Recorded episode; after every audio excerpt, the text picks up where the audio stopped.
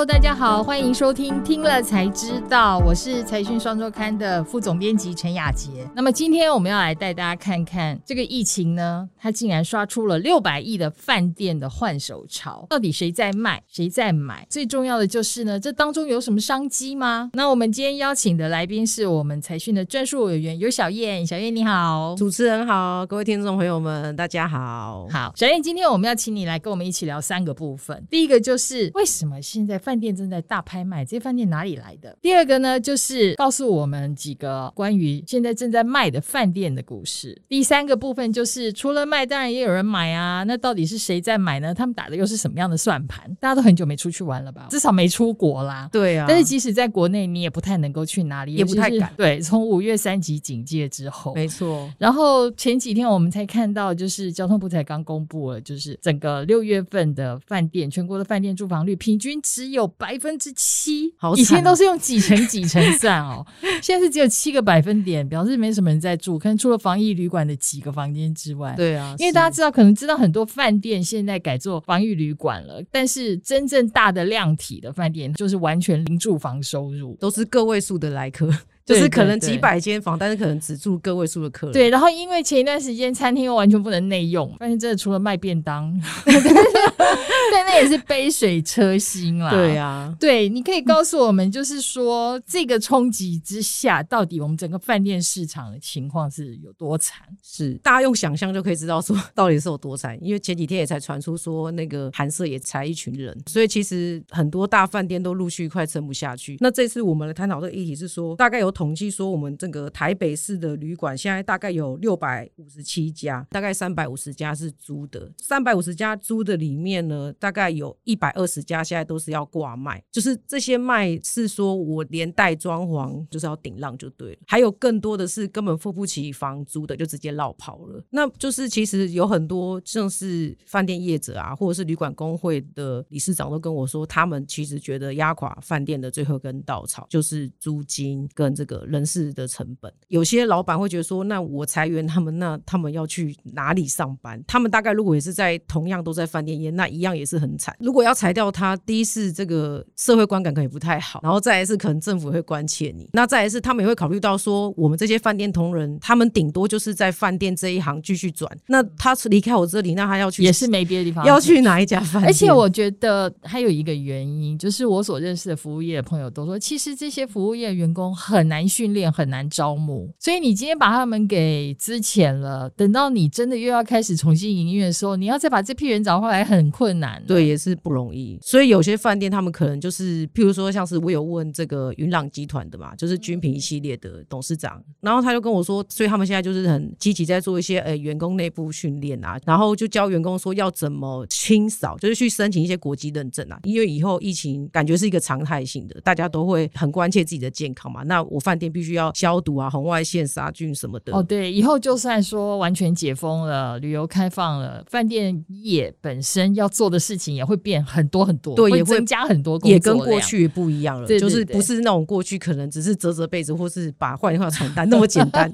你可能要在四个角落都要有红外线还是什么消毒的方式。对啊，那他们就特地去做了一个去国外就是学这一套，然后想要申请这个认证。对，所以可以想象得到这个市场的情况真的是口袋不够。深，在这个已经赚不了钱的时节，还有办法花钱去做投资、超前部署 那些疫后的市场。没错，对对对，你一定要够有钱嘛，不然你怎么做得到这些？还要付员工薪水。对，就是你一边付员工薪水，一边给他们训练上课，然后另外你可能还要那个想办法去趁机改装啊，或者是翻修啊什么的，这都是继续投资。所以这个就是有钱人话就可以这么做。但是我们接下来就要讨论第二个部分了，就是其实并不是所有经营旅馆的旅馆业或者是饭店业的，但财力应该是不差，所以一开始可以做这样子的投资。但是在经历这样的市场状态下，他可能就不得不卖了。小燕可以告诉我们，因为像永丰站，我还蛮喜欢这个饭店。对，这饭店我去住过，我也蛮喜欢的，因为它旁边有一个会馆，那会馆还可以打桌球或者是一些泡温泉。对，而且它地点很棒啊，对，台湾大道就在台湾大道上，对啊，很方便。对，所所以过去其实他生意都算蛮好的，就是我们有跟饭店问过说，他的生意其实在二零一一年到一六年，每个假日的住房都是满的，那平常住房可以住到八成以上。但是问题是，他怎么会到这个程度？好像已经资金缺口非常沉重了。对，因为就是其实算是我们独家自己掌握的消息啦，就是台中永丰站酒店就是在外面已经欠款超过三十亿元了，然后这个欠款是已经一直不断的在被追债追债这一种。听闻呐，就是曾经有一笔土地已经借到七胎，然后还付两分利的利息这样子。那大部分有很多他们名下的资产可能去借钱都已经借过一轮的，主要是因为大概在五月左右的时候，安泰银行其实他们内部就有说，如果他们再不处分掉他们的饭店的话，他们就要强制把它拍卖。然后的确欠了蛮多债。可是为什么会这样呢？难道说是真的是生意变得那么差，让他没有收入了吗？对，因为疫情也有影响嘛。然后在这个疫情之前，大家有没有印象？就是陆客后来有线索也都没有来。哦，是二零一八年也是雪崩式的减少。对对对，虽然他们主要的客人是欧美也比较多啊，但是陆客自由行的客人的确也是一个不少的数字。对对，而且陆客自由行的客人基本上都是走很高端的，没错没错，所以他们会愿意住这样像是永丰站这样的酒店。这个一连串影响啊，然后还有疫情，就整个压垮他。那在比较深入的是，我有去探听一下，就说老板其实他们好像都不裁员呢，他们连那个健身房还是游泳池的教练都没有裁员，好有人情味。对，据闻是因为很有人情味，然后就是对每个月要付那些员工的薪资，好像都付一千他们好像还是有心希望能够继续经营下去。对对对对对，所以他们的缺口就是比较多是员工的薪资啊，算是最紧急最紧急的缺口，就每个月要付薪一千五百万以上这样。那另外一个例子呢，就是在南部，我觉得可能大家并不知道，它其实才是真正台湾的第一个五星级饭店，很特别的，在爱河边的华园饭店。算是这家饭店是现在是有六十二年的啦，应该算是全台湾真的是第一个股票上市的饭店股。它的历史其实非常的丰富，非常辉煌的。对对对对，就是除了它是金马的那时候晚宴，就是有在饭金马奖啊，对对金马奖。我看你丢出来的照片，什么那个年代的天王巨星，对对对，秦汉，对什么二秦二零啊那些，对，还有那个对林青霞嘛，对对对对的。然后他去剪彩的那一位。何应钦将军，当时我们还在想说，年轻朋友们知道谁是何应钦将军吗？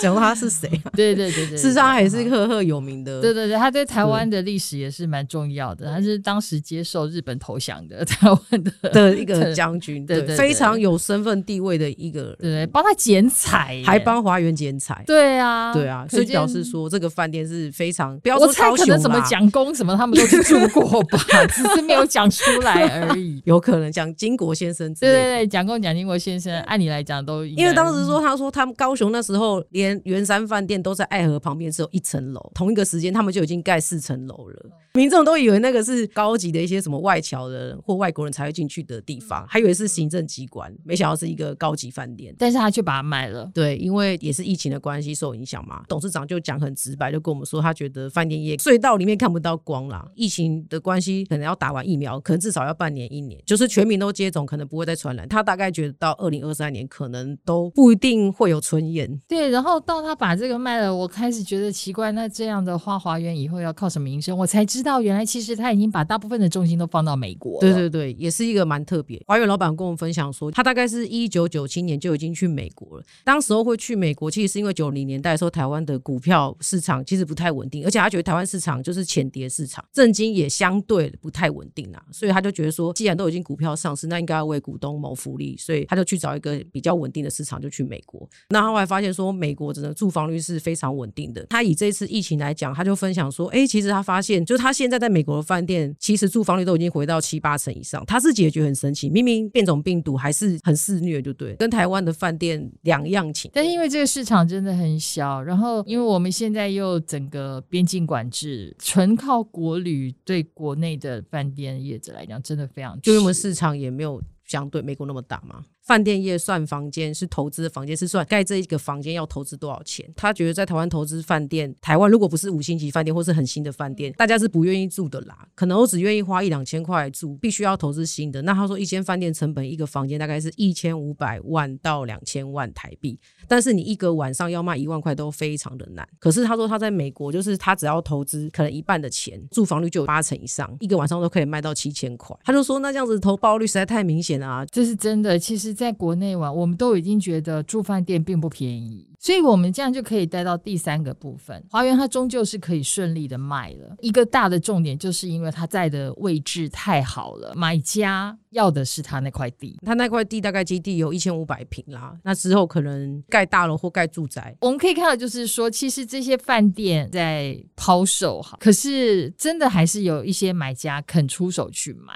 表示有人看好。他们到底看好的是什么？就譬如说，像是台中啊，最近大家有没有发现，就是七期的汽车旅馆都。卖掉了。一直以来，我们都知道，在台中这样子的汽车旅馆，就是他们养地的一个方法。对他们现在完成这个养地的阶段性任务，所以就刚好这段时间，因为旅馆的经营也不行了，然后房地产又起来了，建商就开始觉得说，哎，有开发的价值了，所以就开始就是去买这些磨铁啊，还是什么的。台中大概交易有八九成都是磨铁的这个交易，台北也是这样的情况，对不对？台北也有两个好大的案子。一个是离我们公司不远的雅士都饭店，另外一个就是环雅饭店、环雅百货的那一片，对，王朝大王朝酒店，所以王朝饭店还是会继续经营。目前，然后看是要再规划成什么样，之后可能再从长计议之类的。所以我们可以看到，就是说这一次的疫情改变了我们很多生活，然后而且呢，等到这个疫情告一个段落之后，我们也会发现走到马路上很多街景都会不同了。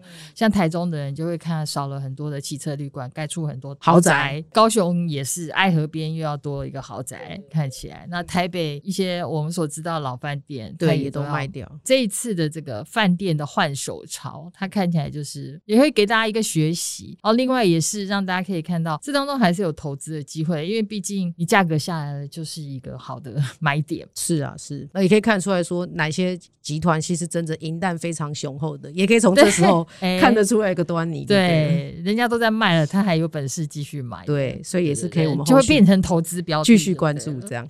好啊，那今天就非常谢谢小燕跟我们分享，我们还有更多精彩的故事，还有一些犀利的内容，都在财讯双周刊的第六百四十期里面。而且财讯双周刊的呃，我们的周年庆活动呢，就快要结束喽，想要抢搭那个各种优惠的热潮，动作要快。今天就非常谢谢大家收听我们的节目，然后也谢谢小燕的分享，谢谢主持人。是那 YouTube 的观众呢，请给我们按赞、订阅、加分享。听 Podcast 的朋友呢，要给我们五颗星的回复，听了才知道。我们下次见，拜拜，拜拜。